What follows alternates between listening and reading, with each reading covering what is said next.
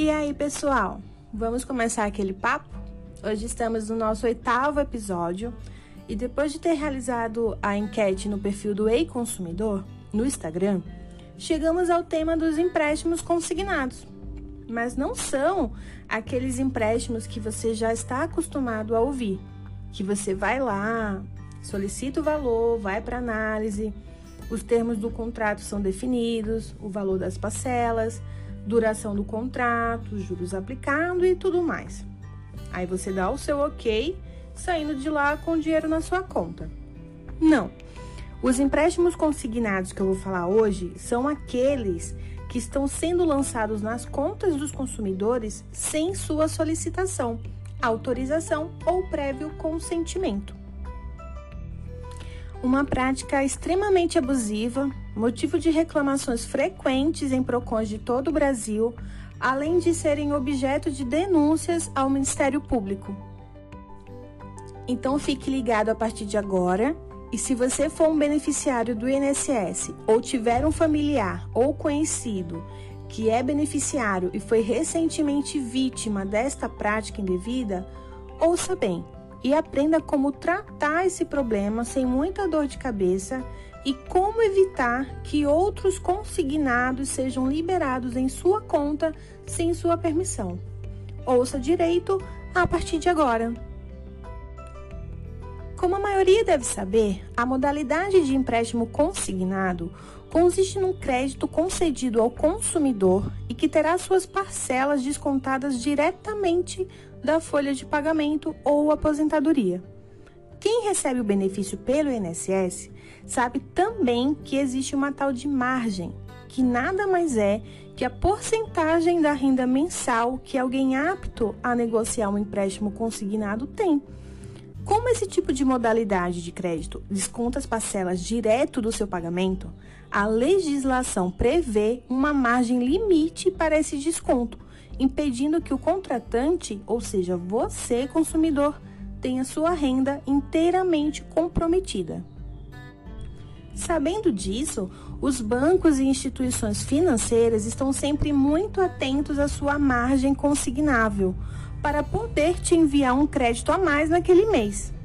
Ocorre que nem sempre você quer se comprometer com aquele valor, porque, como já sabemos, apesar de dinheiro ser sempre bem-vindo na nossa conta, os valores cobrados nestes empréstimos são muito altos e comprometem sua renda por vários meses. É preciso ter muita cautela e verificar se realmente vale a pena para não cair em roubada. Mas falando do que interessa, estamos aqui hoje para alertar os consumidores que estes bancos e financeiras estão liberando empréstimos consignados na sua conta sem o seu conhecimento. Um certo dia pá, o dinheiro foi transferido para a conta na qual você recebe seu benefício e você se depara com aquele valor e não sabe o que fazer. Antes de tudo, saiba que é direito seu solicitar o imediato cancelamento dessa transação, assim como eventuais danos. Porém, se você quiser ficar com o valor, ok. Mas saiba que este dinheiro, apesar de não ter sido solicitado e contratado através de documento assinado é válido e passará a ser descontado do seu benefício conforme os termos que aparecerão no seu extrato de consignado.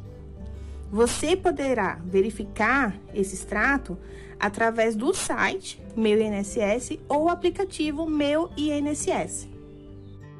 Mas se você é o consumidor que não quer ficar com essa batata quente na mão, preste atenção que eu vou te passar agora o passo a passo para se livrar não só deste valor indevido, como também de outras possíveis tentativas de consignados sem a sua autorização. Vamos supor que você foi ao banco hoje e, quando tirou o seu extrato, verificou que havia um TED de um valor de 5 mil reais que você não sabe de onde veio. A primeira coisa a fazer é ir até a sua agência e questionar o gerente a origem daquela transação. Ele irá te passar duas informações valiosas. Primeiro, o nome do banco responsável pelo envio do valor. E segundo, o tipo de transação que ocorreu peça para que ele imprima esta informação e guarde com você. Agora, você vai entrar em contato com o tal banco que fez esse envio para você, solicitar esclarecimentos, assim como cancelamento do contrato. O cancelamento geralmente será feito com o envio de um boleto no mesmo valor do TED, e este boleto deverá ser pago dentro de uma agência bancária do banco onde você recebe seu benefício. Mas atenção, não precisa ser exatamente na agência onde você tem conta. Não. Mas vamos supor que você recebe seu benefício através do Bradesco procure qualquer agência do Bradesco, peça a senha para atendimento no caixa, entregue o boleto de devolução do valor e pague com o dinheiro que foi indevidamente transferido para a sua conta. Esta é a forma mais segura de você devolver o dinheiro que não é seu e que você não quer sob sua responsabilidade, evitando assim realizar saque pagamento via caixa eletrônico ou internet bank. Ah, lembrando que ao entrar em contato com o banco causador desse transtorno, o ideal é anotar o protocolo do atendimento e verificar a legitimidade deste boleto. Lembra que o que eu falei sobre os boletos fraudados?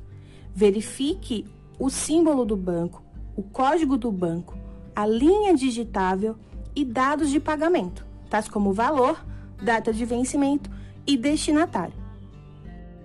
Após a devolução do valor, aguarde um prazo de até cinco dias úteis e verifique no seu extrato de consignado do INSS se o contrato sumiu, assim como se houve o restabelecimento da sua margem consignável. E para evitar que outro banco faça a mesma coisa? Simples, Acesse o site Meu INSS ou aplicativo, vá na opção Empréstimo Consignado, Bloqueio de Empréstimo Consignados e coloque Sim. Desta forma, outras instituições financeiras ficarão impedidas de utilizar esta mesma prática.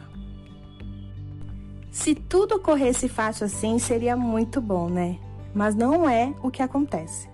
Escuto todos os dias pessoas me dizendo que não sabem que banco transferiu o dinheiro ou que entraram em contato e não conseguiram ser atendidos de forma adequada.